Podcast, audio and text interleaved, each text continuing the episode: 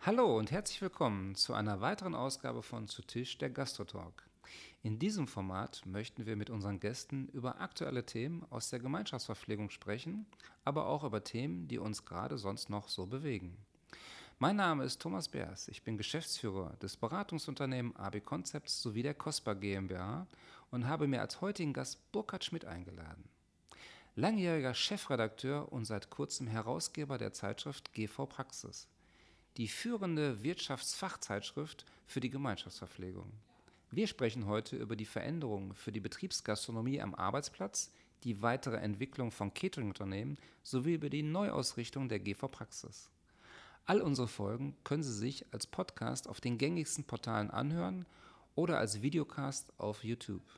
Unsere Podcast-Folgen zeichnen wir im Boutique-Hotel The Vallem in der Altstadt von Düsseldorf auf.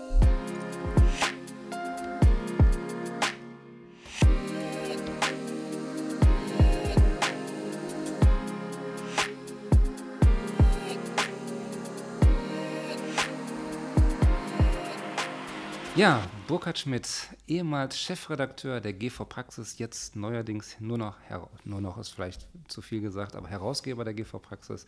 Herzlich willkommen hier in Düsseldorf.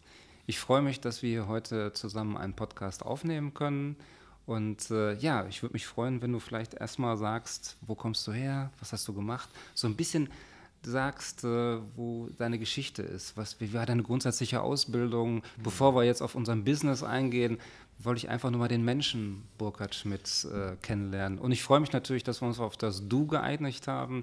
Ich glaube, das ist meistens ein bisschen lockerer in so einem Podcast. Also genau. nochmal herzlich willkommen. Ja, vielen Dank und äh, ganz herzlichen Dank für die Einladung. Ja, woher kommt äh, Burkhard Schmidt? Ich äh, komme aus einem kleinen Dorf aus der Nähe äh, von Büdingen. Das ist also da im, in Oberhessen und mein äh, Vater war äh, Lehrer und ich habe auch in einem äh, Schulhaus gewohnt, äh, zusammen mit äh, meinem Bruder äh, und äh, den Eltern. Das heißt, ich hatte tatsächlich die ersten drei Jahre die, das Klassenzimmer im, im, im, gleichen Haus. Ich musste nur nach unten gehen. Ja, und wollte natürlich, wie das oft so ist, ähm, auch Lehrer werden, ähm, hätte gerne Lehramt studiert.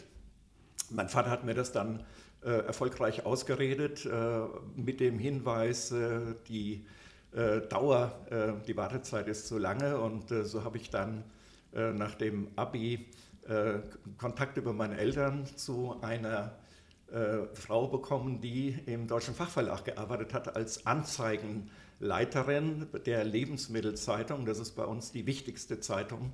Und so bin ich auf den Verlag aufmerksam geworden, habe dann eine Lehre gemacht, habe danach äh, BWL studiert und äh, bin dann aber äh, immer in Kontakt geblieben und ja, nicht sonderlich aufregend, bin dann wieder in den Verlag, habe dann ein Volontariat gemacht und habe dann ja so alle, alle ähm, Stufen der Redaktion durchschritten. Das war schon damals eine Verbundredaktion mit Hotellerie und Gemeinschaftsgastronomie.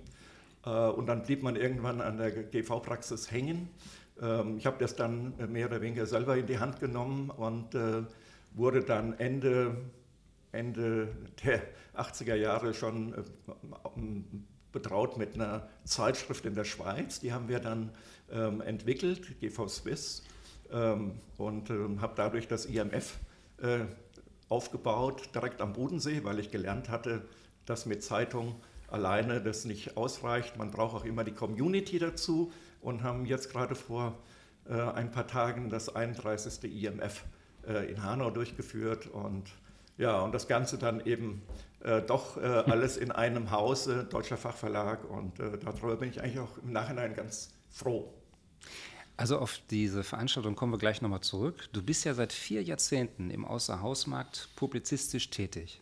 2002 wurdest du mit der DGE Goldmedaille des Referats Gemeinschaftsverpflegung für besondere Verdienste bei der Publikation von Fachinhalten ausgezeichnet. Deine Schwerpunkte liegen auf drei Teilmärkten: Business, Care und Education, also Bildung. Ähm, damit unsere Zuhörer und Zuhörerinnen erfahren, wer hinter Burkhard Schmidt steckt, erzähl doch mal, ähm, wenn du jetzt nochmal Revue passieren lässt, diese 40 Jahre, die du dort gemacht hast, vor kurzem fand ja auch dieses internationale Managementforum IMF mhm. in Hanau statt. Was hast du denn da für Eindrücke für dich so mitgenommen? Gibt es da Vergleiche, wie du mal gestartet bist und jetzt nach 40 Jahren diese Veranstaltung, ich meine, das ist eine lange Zeit, aber kann man da irgendwie sagen, wie so die Entwicklung war in den letzten 40 Jahren? Ist natürlich schwer, jetzt in drei, vier Sätzen das entsprechend äh, zu also, beantworten. Ne? Man kann, man kann äh, sagen, dass mhm. äh, diese Gemeinschaftsgastronomie immer ein Spiegelbild der Gesellschaft ist. Mhm. Also das ist ja, du hast das ja genannt, Business mhm. Care Education, das ist eigentlich der Lifecycle. Mhm. Ja, also Gemeinschaftsgastronomie äh, äh, ist überall. Man mhm. kommt ihr, man kann ihr nicht entrinnen, hätte ich beinahe gesagt. Ähm, und äh, damit äh, ist klar, alles, was die, die Gäste an Ansprüchen äh, letztendlich definieren, und das war ja früher genauso, mhm. ähm, das spiegelt sich äh, dann auch in der Gemeinschaftsgastronomie, die immer mehr auch dann Wettbewerb zur Gastronomie wird, um einfach auch gut zu bleiben. Und das sind Entwicklungen, die die natürlich äh, immer auch zeitenabhängig sind. Und ich habe das eigentlich ähm, ja, immer in der jeweiligen Phase natürlich äh, durchlebt, was, was Probleme äh, betrifft, aber ähm, eigentlich war, war es nie langweilig, auch wenn man immer denkt, mein Gott, der war ja immer nur in einem Markt. Okay. Ähm, aber dafür haben natürlich auch die Kolleginnen und Kollegen gesorgt. Du hattest dich auf der IMF mit der Frage beschäftigt, wie schmeckt die Zukunft? Wie schmeckt sie denn? Ja, die Zukunft äh, schmeckt leider nicht mehr ganz so äh, äh, gut, wie ich mir das äh, vielleicht äh, vor Corona äh, gewünscht hätte. Wir haben ja eigentlich über viele Jahre sehr, sehr gute Entwicklungen gehabt. für mich ist die Gemeinschaftsgastronomie in vielen Fällen auch Vorreiter für das Thema Nachhaltigkeit, weil sie teilweise auch von den Unternehmen äh, dazu getrieben wird. Und es geht um die Ganzheitlichkeit und es geht um die Glaubwürdigkeit von Unternehmen.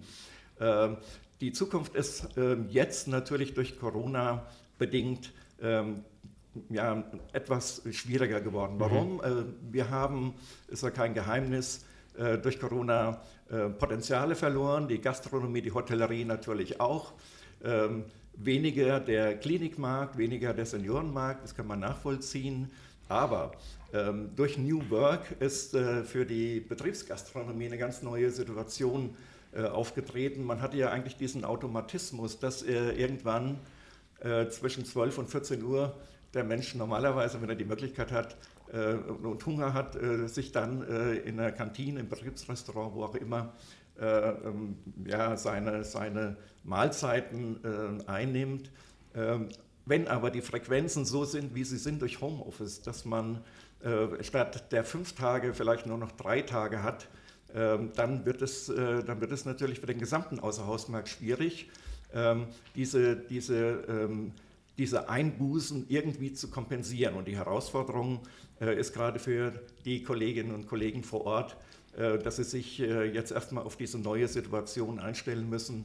Aber ich bin da zuversichtlich, die Zukunft wird sicher wieder besser schmecken, wenn man weiß, wie sich das Ganze dann einpendelt und äh, wie auch die Dynamik sich dann weiter äh, in Formaten wiederfindet. Und ich glaube, da wird noch eine ganze Menge an spannenden Dingen auf uns zukommen. Ähm, insofern sage ich mal, die Zukunft schmeckt sicherlich ja, inspirierend oder sie wird äh, sicherlich äh, neue Geschmacksformen entwickeln, die wir vielleicht so noch gar nicht kennen. Kommen wir nochmal auf unser Business. Ähm, du hast gesagt, die Chancen liegen in der Wertschätzung der Branche und in der Kundenanforderung. Was meinst du damit? Ja, also wir haben, wir haben ja jetzt äh, neue Möglichkeiten, ähm, dass die äh, Mitarbeiter eben äh, gerne ins Büro kommen, wenn was geboten wird und wenn die Wertschätzung und die Kultur in Sachen Gastronomie ähm, vielleicht ein Lockmittel wird. Ich glaube, dass zwischen der, den Unternehmen und den Mitarbeiter, Mitarbeiterschaft ähm, die äh, Gastronomie ein sehr wichtiges Bindemittel sein kann. Äh, und wir merken ja auch gerade bei dem Thema Employee Branding, dass sich die Unternehmen ja heute um Mitarbeiter bewerben und nicht mehr umgekehrt. Und ich glaube, da gibt es viele Möglichkeiten, diese ganze Coworking-Situation mit kreativen Ideen neu zu gestalten und zu definieren. Da sehe ich tatsächlich die Chancen drin, auch durch die Digitalisierung, dass man einfach die Customer Journey weiter äh, treibt und ähm, dem, den äh, potenziellen Kunden einfach schon frühzeitig auch die Ideen, äh, die man für den Tag hat, ähm, weiterreicht.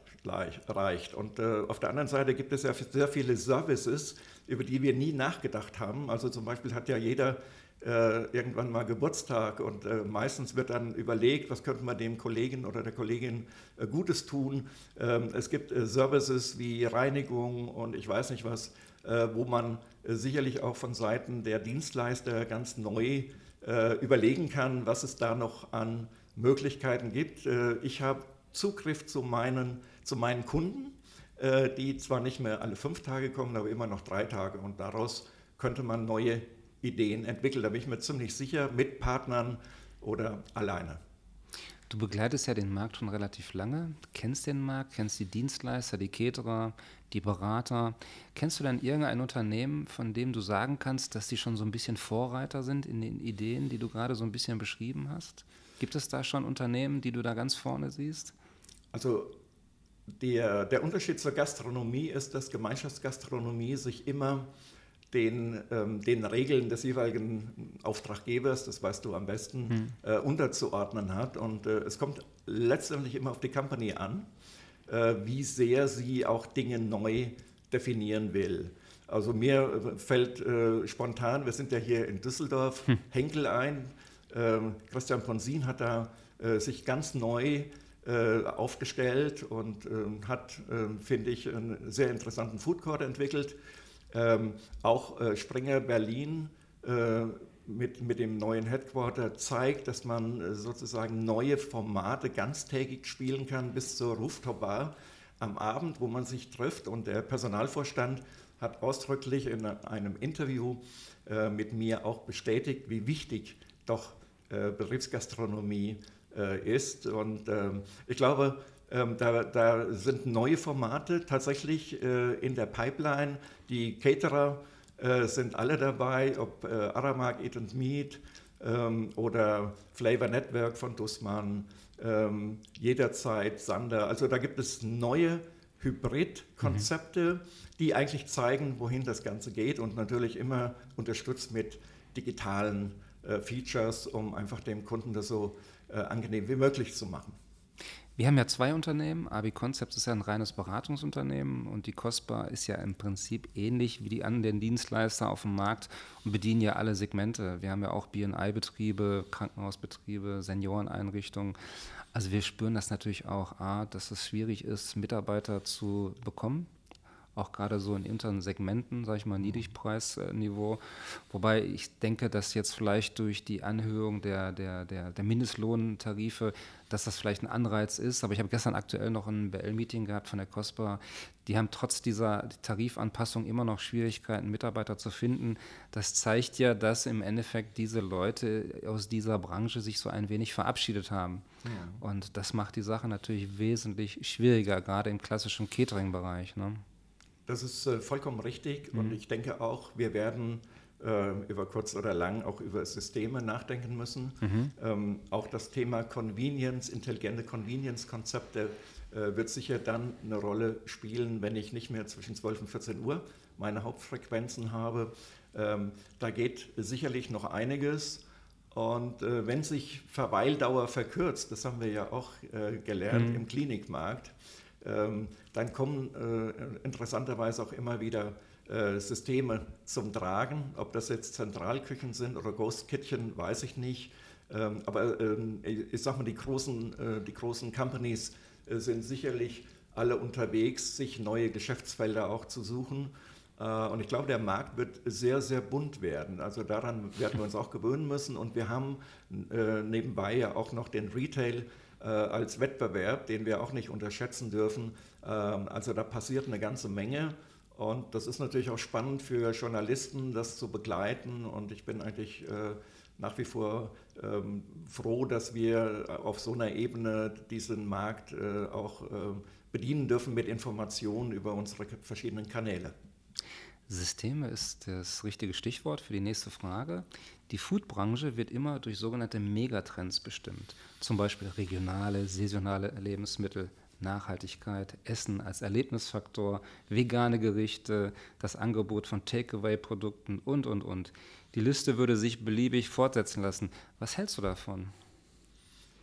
Von den ganzen Megatrends oder die man im Prinzip als Megatrends sieht. Wobei ich persönlich, wenn ich das noch sagen darf, sehe in der Patientenversorgung überhaupt keine Trends. Hm. Die Versorgung ist im Prinzip fast überall identisch. Hm. Da spielt der Preis meistenteils, zumindest hm. bei den Dienstleistern, eine große Rolle. Und du kannst Trends eher in der Gemeinschaftsverpflegung im BNI-Bereich oder vielleicht in Restaurationen durchsetzen. Hm. Da gibt es sicherlich pfiffige Ideen, aber die Patienten bekommen da meistenteils nichts von mit. Ja, das ist äh, in der Tat äh, ne, spannend, äh, dass äh, diese Märkte am Ende doch so unterschiedlich sind. Obwohl sie ja alle kostengetrieben sind, ähm, bleibt das Verständnis für Essen und Trinken gerade im Kehrmarkt oft auf der Strecke. Das ist etwas, was mich seit vielen Jahren eigentlich fast schon ein bisschen ärgert, ähm, weil ich ähm, nicht nachvollziehen kann, warum Essen und Trinken im Krankenhaus in einer Sondersituation für Patienten plötzlich ähm, nur noch durch die Kostenbrille gesehen wird. Und wir hatten äh, gerade auf unserem IMF, du hast es ja angesprochen, mhm. äh, mit Alexander Meyerhofer, den Gastgeber der Waldklinik in äh, Eisenberg-Thüringen. Ähm, die Klinik ist im Moment in aller Munde, weil man Stimmt. dort genau anders gedacht hat. Ja, warum, warum muss es in der Klinik nach nach Klinik riechen und, und, und. Ja, da gibt es ganz viele Ansätze. Aber zurück, ähm, ja, ja, also ich, ich bin äh, gar nicht so ein Freund, immer diese ganzen Trends äh, äh, rauf und runter zu beten, weil irgendwie fragt man sich, was gerade kein Trend ist. Äh, was mir aber in Erinnerung geblieben ist, als wir bei unserer letzten Leseumfrage, GV-Praxis macht ja einmal im Jahr große äh, Umfragen, einmal bei Catering, einmal bei Eigenregie, und da ging es um Herausforderungen. Und bei Herausforderungen stand, eigenartigerweise das Thema Nachhaltigkeit noch vor Personal. Ähm, das, das zeigt, dass wir in dem ganzen Umfeld äh, von Klima und allem, was wir gerade an, an äh, Hiobsbotschaften bekommen, äh, dass, dass das bei uns angekommen ist und dass die Branche durchaus diese Sensibilität auch hat gegenüber ihren Gästen und Auftraggebern, diese Themen anzupacken. Und das macht sie auch ziemlich gut, finde ich. Ähm, da sind unter anderem auch Vorreiter die Studierendenwerke, die ja mehr denn je mhm. mit einer sehr kritischen Klientel zu tun haben. Und ähm, ja, das, das ist tatsächlich interessant. Warum auch? Weil ähm, Gemeinschaftsgastronomie, jetzt drehen wir es mal rum, nicht nur kostengetrieben, sondern meistens auch ähm, nicht nach Umsatz fragt. Ein Gastronom wird sagen, was bringt mir das, wenn ich jetzt nachhaltiger werde? Kriege ich deshalb mehr Gäste? Ähm, in der Gemeinschaftsgastronomie ist es immer auch eine Philosophiefrage äh, des jeweiligen Auftraggebers und man kann sich, glaube ich, damit auch ganz gut gegenüber sein, seiner Klientel positionieren, ähm, als jemand, der kapiert hat, worum es geht. Ich habe da ein schönes Beispiel. Ich äh, begleite einen großen Klinikverbund im Raum Bayern. Die hatten sich eigentlich schon dazu entschlossen, keine eigene Küche mehr zu haben und mehr mit sous produkten sich zu versorgen. Es waren auch schon zwei, drei Kliniken damit bestückt worden. Und dann kam das Thema Nachhaltigkeit und man hat nochmal eine Analyse gemacht über AB-Konzepts und ist jetzt dazu entschlossen, wieder selber zu produzieren, allerdings auf Cook-and-Chill-Basis, was halt sicherlich auch ein bisschen zukunftsträchtiger ist als die typische Cook-and-Hold oder Cook-and-Serve-Küche.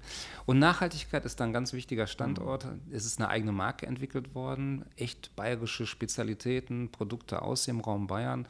Und man hat es geschafft, von ehemals 22 Prozent Anteil an regionalen Produkten auf 46 Prozent zu kommen. Mhm. Und das war das Ziel. Und was auch interessant war, man war auch bereit, 1,50 Euro mehr auszugeben. Mhm.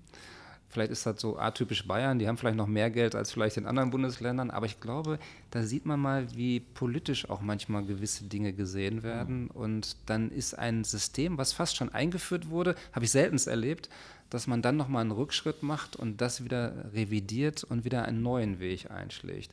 Also war eine spannende Geschichte, kann ich dir sagen. Ich habe zwischendurch mal ein paar Entweder-Oder-Fragen, das soll so ein bisschen auflockern. Ähm, bist du eher ein Stadtmensch oder ein Landmensch? Lebst du lieber auf dem Land oder in der ja, Stadt? Ich glaube, ich lebe lieber auf dem Land. Auf dem Land. Hm. Bist du ein Strandurlauber oder machst du lieber eine Städtetour? Da bin ich doch mehr am Strand. Ja. Mit oh. langen Spaziergängen. Mhm. Okay. Ähm, wie würdest du denn lieber leben oder wie wohnst du? Mehr im Neubau oder eher im Altbau? Hohe Decken? Ähm, da, wir, da wir auf dem Land leben, gibt es nicht so viele Möglichkeiten für hohe Decken. Okay. Ähm, also von daher in einem normalen, normalen Haus würde ich sagen. Aber mit Terrasse, das ist ganz wichtig. Wir sitzen eigentlich äh, immer, wenn es irgendwie geht, auf der Terrasse, wenn es nicht gerade regnet. Also liegt vielleicht auch daran, dass man, dass man einfach äh, ein bisschen mehr die Natur auch äh, liebt und äh, das ist äh, für Land ist es natürlich auch ganz wichtig. Bist du ein Realist oder eher manchmal auch ein Träumer? Ähm, naja, also ich träume schon ganz gerne, ja, weil man so seine Ideen noch hat und äh, versuche aber natürlich, das möglichst so umzusetzen, dass es, dass es nicht. Äh, dass realistisch umgesetzt genau, wird. Ne? Ja, ja. ähm, würdest du eher den Aufzug nehmen oder die Treppe? Also interessanterweise äh, ganz klar die Treppe. Das mache ich jeden Tag. Ähm, ich habe äh, da auch eine, eine, eine, ganz eigene Vorstellung, wie man sich fit hält, indem ich nämlich meistens am Wochenende mit meiner Frau Samstag, Sonntag durch Wälder jogge und das halte ich schon seit 25 Jahren durch. So bleibt man fit, ne? Genau, anders geht's nicht. Letzte Entweder-Oder-Frage: Schokolade oder Gummibärchen? Eigentlich beides. Ich, heute Morgen habe ich Schokolade gegessen. ich würde, glaube ich, eher die Gummibärchen nehmen. Ja, du bist ein absoluter Experte im Bereich Gemeinschaftsverpflegung.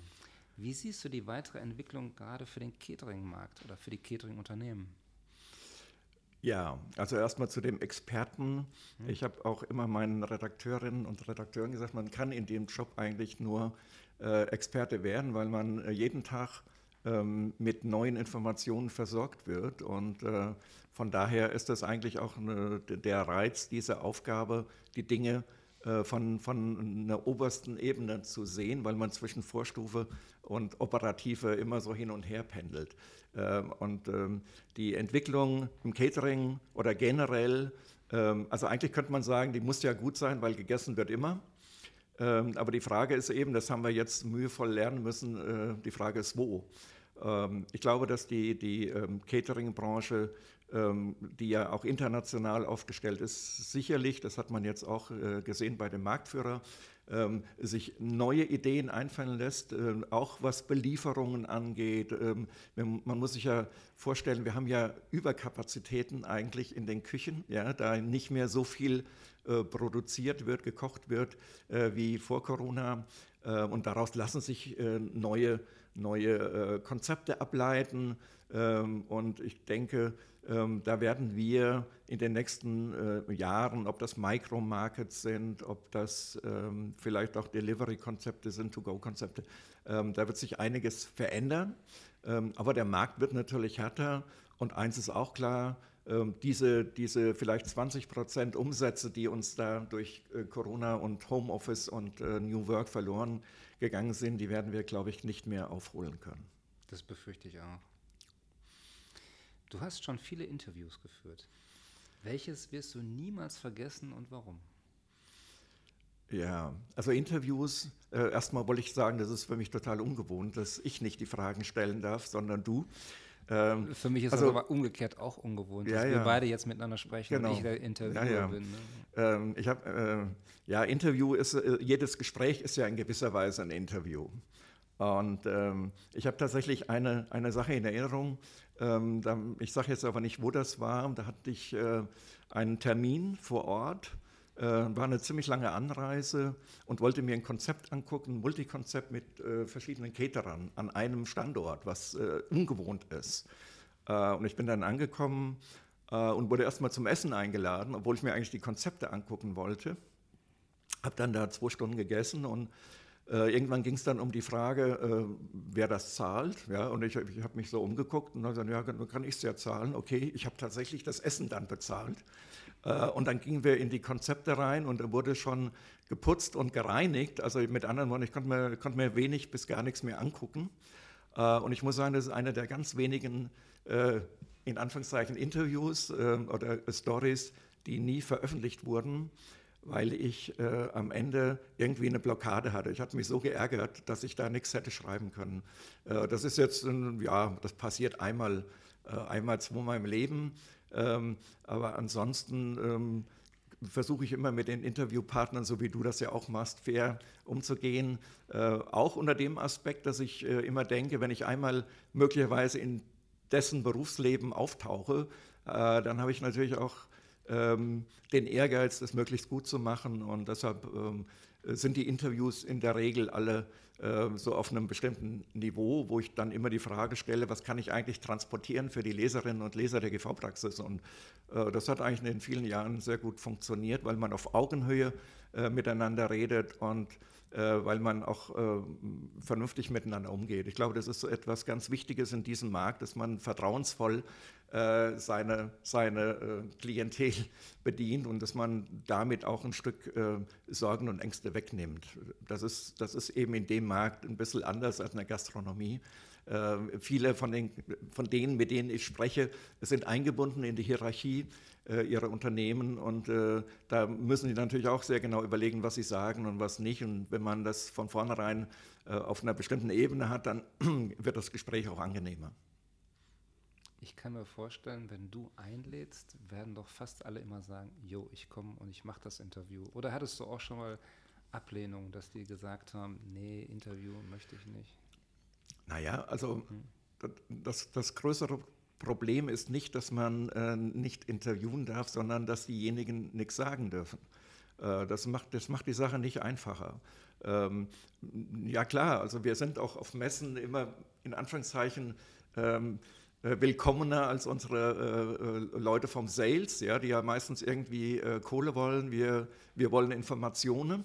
Okay. Aber ähm, es ist klar, jede Information, die mir gesagt wird, äh, könnte ja in die Öffentlichkeit gelangen und deshalb äh, ist es eher so, dass bei manchen Gesprächen auf Records, äh, dann weiß ich zwar vieles und leide darunter, dass ich es nicht verbreiten darf.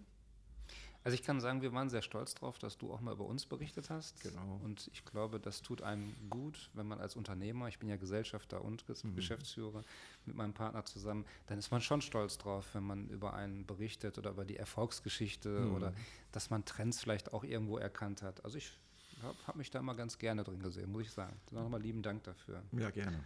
Es gibt eine sogenannte Rankingliste für Catering-Unternehmen. Mhm. Wie entstehen denn solche Rankings? Naja, also das ist eine richtig äh, harte Arbeit, kann, kann äh, vielleicht nur derjenige nachvollziehen, äh, der sowas schon mal gemacht hat, weil die Caterer äh, ja ganz enge Wettbewerber sind. Und äh, man überlegt sich natürlich immer, äh, wie, wie diese Zahlen dann am Ende auch zustande kommen, wenn jemand von außen drauf guckt. Wir versuchen natürlich erstmal darauf hinzuweisen, dass die Zahlen von dem Unternehmen ähm, verantwortet werden. Wir haben aber auch ähm, äh, Schätzungen, das geht nicht anders. Äh, große Caterer verweisen darauf, dass sie börsennotiert sind und gar nicht die Zahlen nennen dürfen. Und dann committen wir uns, dass wir zumindest äh, die Zahlen äh, definieren, die äh, so in der richtigen Richtung sind. Aber es gibt auch ähm, einen Caterer, äh, der schon seit vielen Jahren uns ab blitzen lässt. Und äh, da bin ich aber dran, dass ich doch auf meine alten Tage da irgendwann doch noch ein Agreement finde, weil äh, nicht, nichts sagen heißt nicht, dass man nicht auftaucht. Und die Frage äh, der Caterer, wie, wie, äh, wie finden wir die natürlich auch mit dem Hinweis, dass wir sagen, so ab 10 Millionen 15 äh, Millionen wird es interessant und äh, natürlich gibt es äh, eine klare ähm, Konzentration der großen Caterer, die, ich glaube, die Top 10, die machen 80 Prozent des Catering-Umsatzes in Deutschland. Also von daher äh, ist es dann nicht ganz so tragisch, wenn ich den einen oder anderen äh, äh, vielleicht dann nicht in der Liste habe. Aber die Liste ist eine der ganz wichtigen äh, Tools, die wir über viele Jahre äh, mit unserer Zeitung auch ähm, weiterentwickelt haben. Warum? Äh, weil dieser Markt, das weißt du auch, sehr intransparent ist. Stimmt. Und die Caterer sind die einzigen, die sozusagen in allen Märkten unterwegs sind und sozusagen uns wenigstens mal ein Feedback geben, was da gerade passiert. Äh, und deshalb ist äh, die Catering-Rangliste für mich die, die wichtigste des Jahres, um Dinge einfach zu bewerten. Und wir schreiben ja dann auch entsprechend groß und umfangreich darüber und das wird auch sehr, sehr geschätzt. Ich lese das auch mal sehr gerne. Und ich hatte damals, ich kann mich noch daran erinnern, die Schubert Unternehmensgruppe ist ja verkauft worden mhm. an die mhm. Visag. Und die Umsätze von der Schubert Unternehmensgruppe und der Visag waren dann auch immer so unterschiedlich mhm. hoch gewesen. Mhm. Da habe ich mich dann schon gefragt, wo kommen denn jetzt diese Zahlen auf einmal her? Also die hatten ja wesentlich weniger Ja, Umsatz ja. auf einmal. Ne? Mhm. Also Da- die Wahrheit kommt dann praktisch da dann durch ich- solche Dinge Genau, da kann ich mich ne? auch noch gut dran erinnern. Ja, wir hatten mal, da mussten wir dann, äh, aber das ist ja immer so, irgendwie, ist als wenn jemand lügt, irgendwann kommt es raus und äh, in dem Falle wurde Schubert übernommen und äh, dann mussten sie die wahren Zahlen benennen, aber Genau. hat jetzt an der Grundtendenz dieser Catering-Liste nichts geändert. Gibt es eine Person, mit der du gerne mal ein Interview führen würdest und noch nie die Möglichkeit hattest, ein Interview mit dieser Person zu führen? Also ich würde zum Beispiel ganz gerne mal mit dem Robert Habeck, der gefällt mir eigentlich äh, ganz gut, ein Interview führen, äh, um einfach mal ein bisschen abzudaten, äh, was, was so in den nächsten Monaten auf uns zukommt. Aber ich vermute, er weiß es selber nicht Ich genau. wollte gerade sagen, das weiß er, glaube ich, auch wirklich selber nicht. Das stimmt. Ja, ich habe noch mal sechs Entweder-Oder-Fragen. Mhm. Bist du ein Mensch, der zu Hause eher in Barfuß oder in Socken rumläuft? Also eigentlich weder noch. Ähm, Schlappen. Barfuß, Barfuß oder Socken. ähm, ich lasse eigentlich meistens äh, die, die Hausschuhe an. Schoko oder Vanillepudding? Ja, meistens nehme ich gestrudelt. Ähm, okay, dann sage ich mal Schoko. Bier oder Wein? Mittlerweile mehr Wein. Bist du eher ein Mensch, der gerne frühstückt oder gerne zu Abend isst? Ähm, auch wieder so. ähm, ich würde jetzt mal sagen Frühstück, weil das ist äh, für, für die Energie des Tages, glaube ich, ganz wichtig. Auch ein guter Aspekt. Wenn du schon mal dazu kommst, äh, TV zu sehen, eher ein Film oder Serie? Ähm, also dann, dann eher ein Film. Film. Und in der Kommunikation bist du lieber derjenige, der zum Telefonhörer greift oder bist du auch der eine WhatsApp schreibt, eine SMS schreibt? Ja, also WhatsApp ist erlernt. Aber ich finde, ein gutes Gespräch am Telefon ist auch nicht schlecht. Also von daher äh, kann man kann es gar nicht äh, trennen. Ähm, aber WhatsApp ist eigentlich eine Dauereinrichtung und bei uns natürlich jetzt Teams äh, auf allen Kanälen, äh, dadurch, dass wir ja eine größere Redaktion äh, sind mit verschiedenen Lines, AGZ Food Service. Äh, und da, geht- da geht eigentlich Teams noch wichtig, ist Teams fast noch wichtiger als Telefonieren. Das kann man ja mittlerweile alles äh, in einem. Hm. Vor Corona kannte ich kein Teams. Mittlerweile. Haben wir so viele Meetings, die auch über Teams gehen, was natürlich die Reisetätigkeit auch so ein bisschen eingeschränkt hat. Absolut. Und das ist auch manchmal gut so. Ja, ja. Wobei ich bin immer noch ein Mensch, der gerne Face-to-Face-Gespräche führt. Ja, so wie hier. Ja, genau. Auch so Präsentationen sind, glaube ich, wesentlich einfacher, wenn man die Leute sieht und in die Gesichter schauen kann. Ja.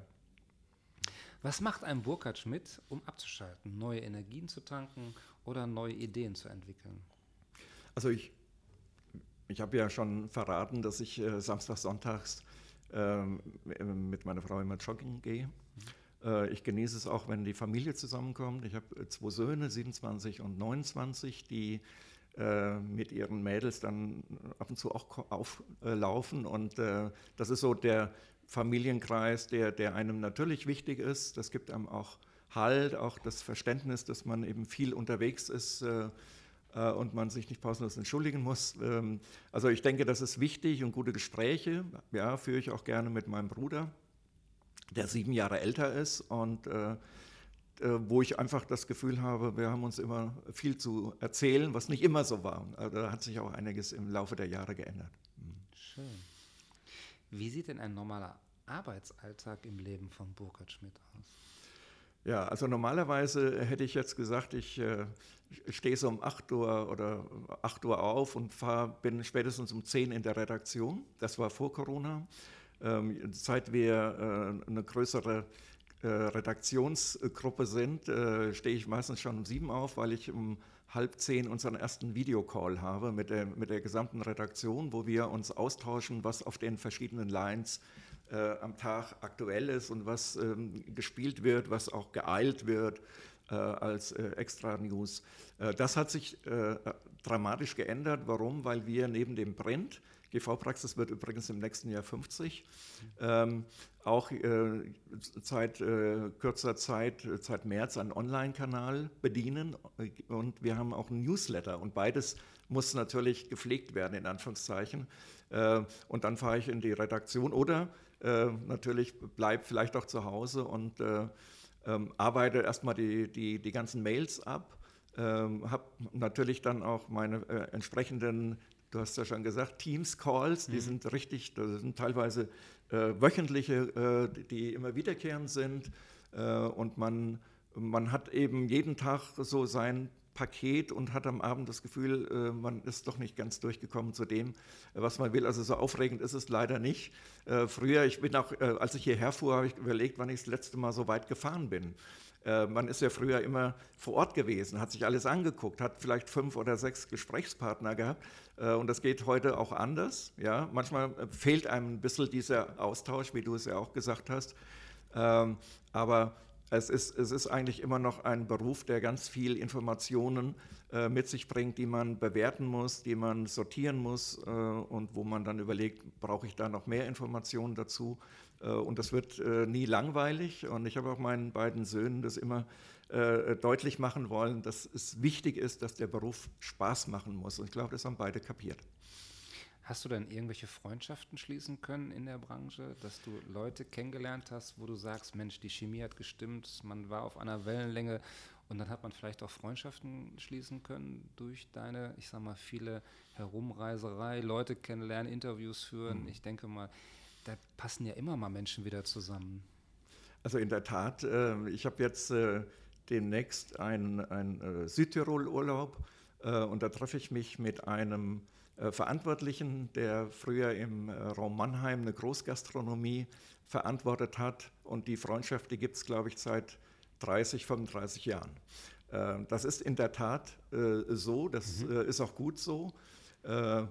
Das, äh, das, äh, ich habe auch noch einen, einen, ehemaligen Mensa-Leiter, äh, der, der sich immer wieder meldet, mit dem ich mich treffe. Ähm, ja, also die, die Freundschaften sind da. Ich mache mir aber auch keine Illusionen, wenn man irgendwann nicht mehr im Amt ist. ich ziehe mich ja so ein ganz kleines bisschen schon zurück, ähm, dass, dass das dann möglicherweise auch nicht mehr so zwingend ist, dass man noch diese Freundschaften dann hat. Aber die, von denen ich gesprochen habe, die, die halten garantiert über alle äh, Tage. Und das ist auch eine, eine, schöne Sache, wobei man dann noch nicht mal so sehr über Beruf redet, weil das ist dann, äh, kann man einen Haken drunter machen. Also da gibt es dann andere Themen. Das ist auch schön. Das denke ich auch. Welchen Stellenwert hat denn für dich Essen und Trinken?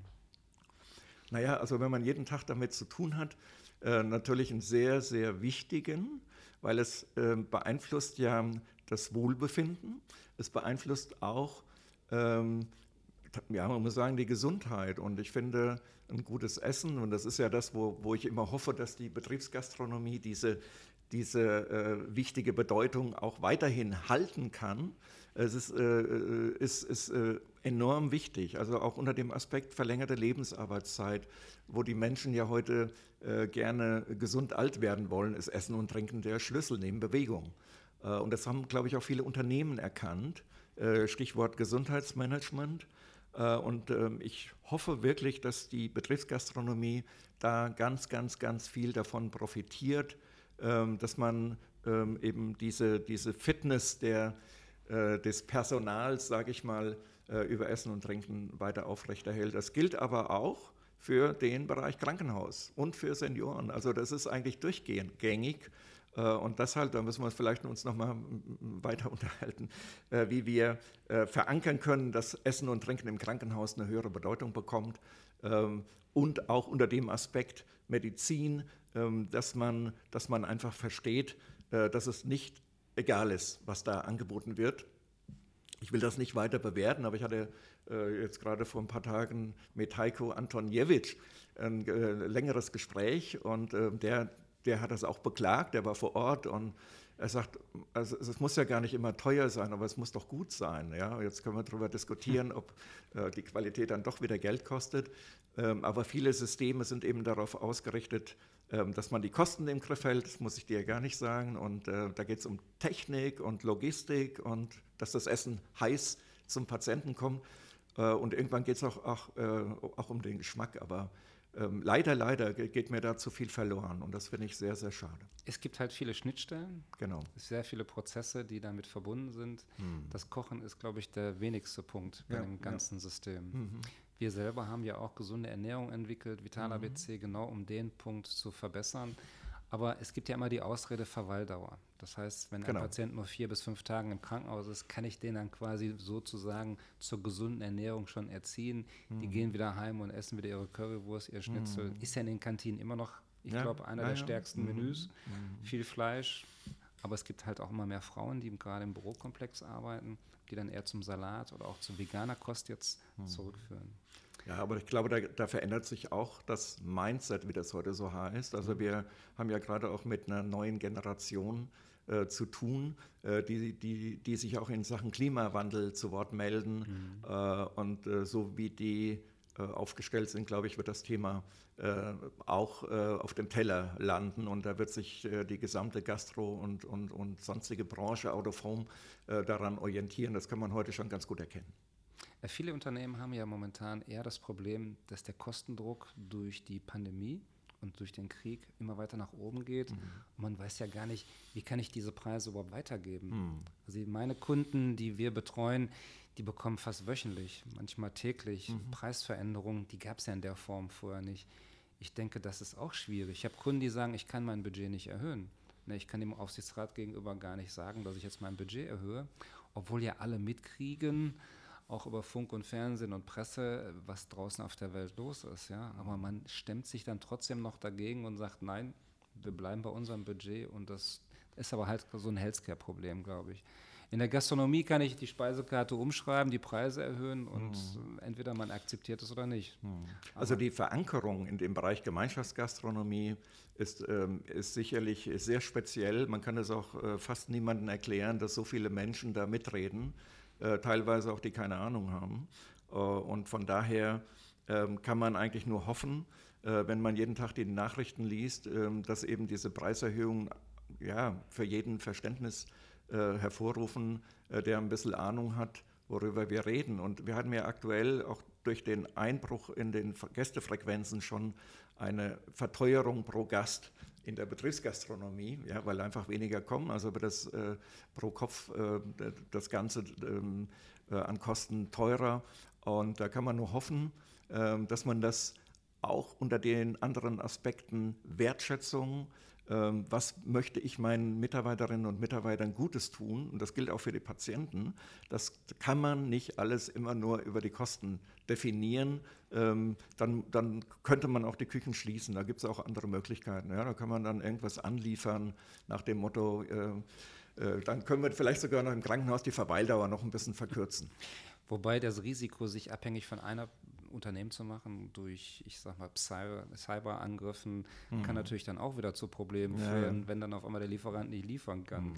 Jetzt gibt es natürlich Gott sei Dank immer wieder Unternehmen, die sich untereinander helfen und äh, da gibt es immer Lösungen ja, oder mhm. Notfallpläne. Ich denke mal aber schon, dass es auch ein Trend ist. Das haben wir ja auch in unserer Begleitung von AB-Konzepts öfters gemerkt, dass eine Zentralisierung oder keine eigene Küche immer mehr eine Lösung ist. Und die führen wir ja auch zum Teil mit ein. Genau. Am Ende muss man sagen, kommt es darauf an, was auf dem halben Quadratmeter Tablett für Patienten oder sonstige ähm, angeboten wird, ob es gut ist oder nicht.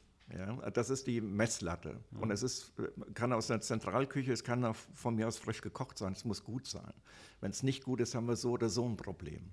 Ja, und das ist eben leider Gottes noch nicht überall äh, bekannt, äh, dass man diesen Aspekt Essen und Trinken äh, besser beleuchten sollte und auch bewerten sollte.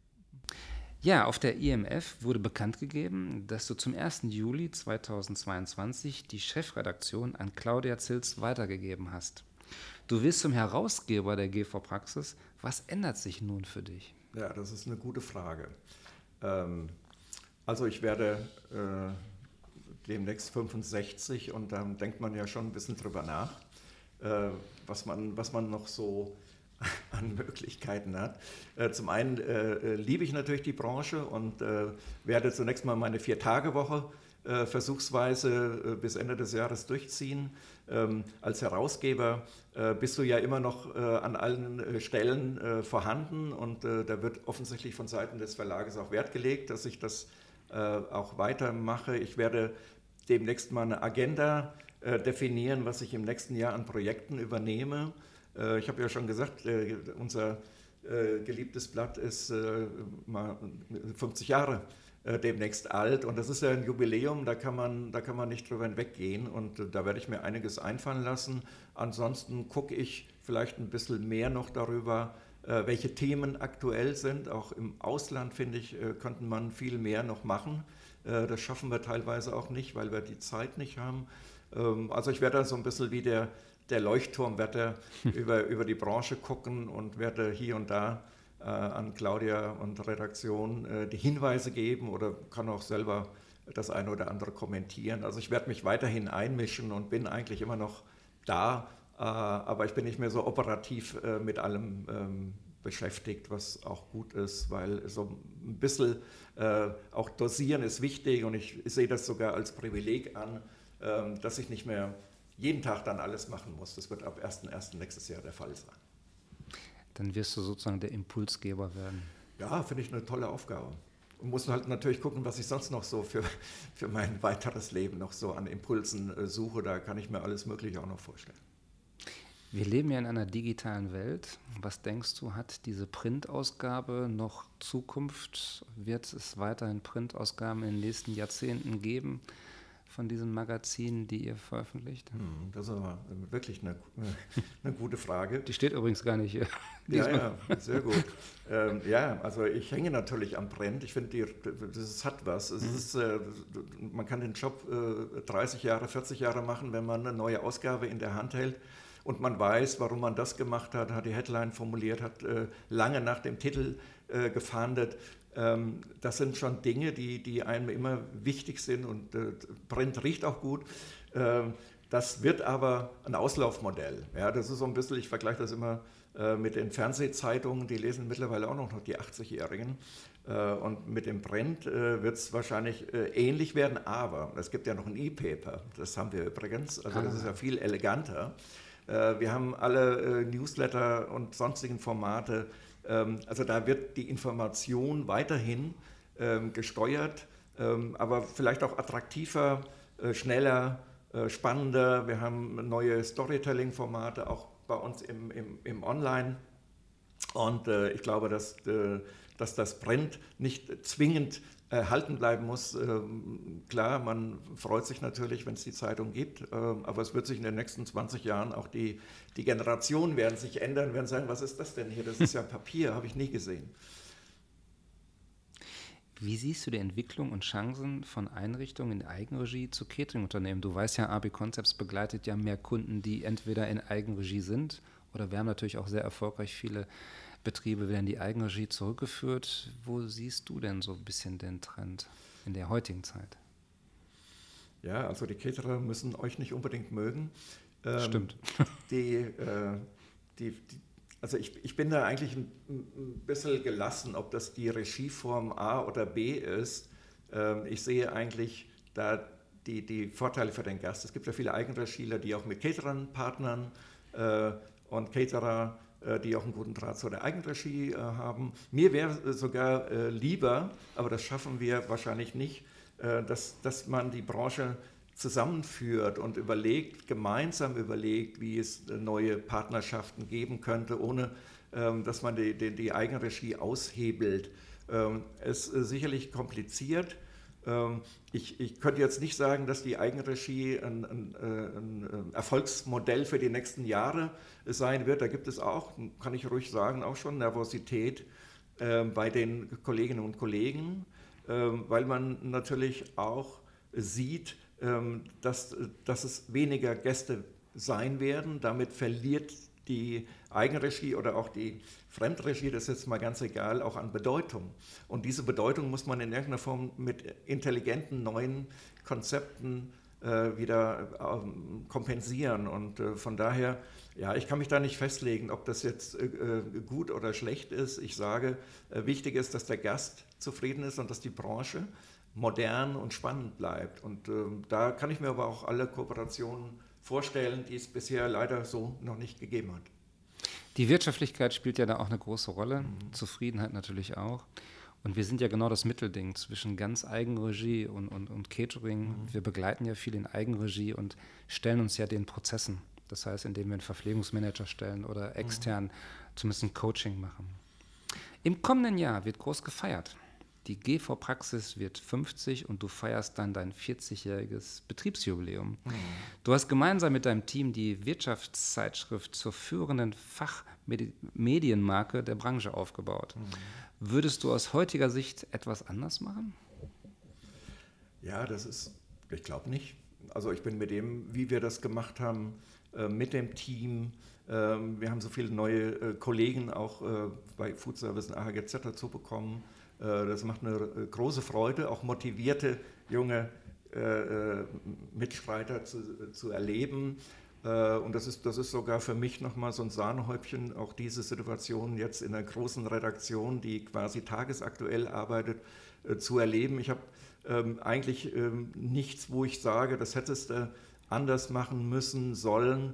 Ähm, da, da, fällt mir ehrlich gesagt jetzt äh, nichts ein. Auch die Frage, ob, man, äh, ob es sinnvoll ist, immer beim gleichen Verlag zu bleiben, muss ich jetzt im Nachhinein äh, nicht mehr stellen. Äh, ich habe es deshalb gemacht, weil ich ähm, schon beim Marktführer war und weil wir eigentlich immer auch mit den, mit, mit den vielen, vielen äh, Partnern gut zusammengearbeitet haben. Das hat eine Riesenfreude gemacht. Und ich glaube, wenn man die Veranstaltungen macht, wenn man sich selber auch hinstellt und Dinge verkündet oder bewertet, ähm, dann, dann ist das eigentlich so der Fachjournalist, den ich mir auch wünsche. Äh, äh Stellung beziehen, kritisch zu sein, hinterfragen. Da denke ich, da ja, ist, ist soweit meiner Meinung nach alles äh, d'accord. Wir haben ein starkes Haus, also wir konnten natürlich auch von der Expertise im Haus äh, profitieren. Äh, und das äh, hat, hat bis heute großen Spaß gemacht. Vielleicht noch eine schwierige Frage. Mhm. Konntest du immer neutral berichten oder warst du schon mal in Zwängen gebunden, gewisse Dinge auch mhm. anders äh, schreiben mhm. zu müssen, zu dürfen? Ja, ja das ist, das ist mhm. natürlich eine total wichtige Frage. Mhm. Ähm, eine gewisse Neutralität wäre wär schon gut. Ja. Wir haben auch äh, hier und da Artikel äh, nochmal vorlegen müssen. Das lässt sich nicht vermeiden, gerade bei Großkonzernen. Äh, und ich erinnere mich an einen Fall, ähm, wo wir ähm, den Artikel dann zurückbekamen und haben abgelehnt, dass wir das veröffentlichen, mhm. ähm, weil wir gesagt haben, nö, also das ist, äh, das ist jetzt wirklich äh, nicht unser Ding. Mhm. Ähm, natürlich, äh, Neutralität ist immer schwierig, weil man ja selber äh, die Dinge ja auch bewertet. Und ich habe eins gelernt in den vielen Jahren, äh, wenn ich irgendwo hinkomme, ähm, immer genau zuhören und nicht von vornherein schon ein Urteil fällen, weil die Kollegen, Kolleginnen und Kollegen in dem Markt haben Rahmenbedingungen, die es so in der Gastronomie nicht gibt. Mhm. Ja, ein Gastwirt, der wird immer sagen, das habe ich so und so gemacht. Und in der Gemeinschaftsgastro äh, wird jemand sagen, wir, wir, mussten das so machen, weil der oder jener Geldgeber oder ja, da mitgeredet hat, Betriebsrat. Äh, von daher ist die Komplexität für Gemeinschaftsgastronomie im Out-of-Home-Markt einzigartig, die gibt es sonst nirgendwo. Danke erstmal für deine ehrlichen Worte und Antwort dazu. Ja. So, zum Schluss habe ich nochmal sechs Fragen. Bitte um kurze und knappe Antwort. Auf was kannst du in deinem Leben nicht verzichten? Was kann ich in meinem Leben? Nicht verzichten. Ähm, auf, ähm, auf ein gutes Gespräch. Für welche drei Dinge bist du am dankbarsten? Ähm, für die Familie, für die Gesundheit und dass ich einen spannenden Beruf habe. Wenn du eine Sache auf der Welt verändern dürftest, was wäre das? Naja, das ist ganz klar, versuchsweise keine Kriege und kein Hunger. Das denke ich mir ist auch ein ganz wichtiger Aspekt, da hast du vollkommen recht. Warst du schon mal in einer brenzlichen bzw. lebensgefährlichen Situation und wenn ja, wie kam es dazu? Naja, gerade vor ein paar Tagen war ich unterwegs gewesen, ähm, hatte das Auto von meiner Frau, ähm, das nicht so anzugsstark ist und habe bei einem Überholmanöver mich äh, richtig verschätzt. Ja? Also das, das wäre wär wahrscheinlich, äh, ja, hätte auch anders ausgehen können. Also war, war nicht so easy. Äh, und äh, da wird man dann auch wieder nachdenklich und äh, freut sich, dass es äh, gut gegangen ist. Also manchmal geht es schlagartig und ja, das Leben ist plötzlich in einer anderen Situation. Mhm. Das durchaus, ja. Mhm. Was darf in deinem Kühlschrank niemals fehlen? Ähm, das ist eine gute Frage. Also auf alle Fälle Milch brauche ich für mein Müsli am Morgen. Aha. Mit welcher Person würdest du gerne mal ausgiebig zu Abend essen? Kann Politik, Sport, aus allen Bereichen sein.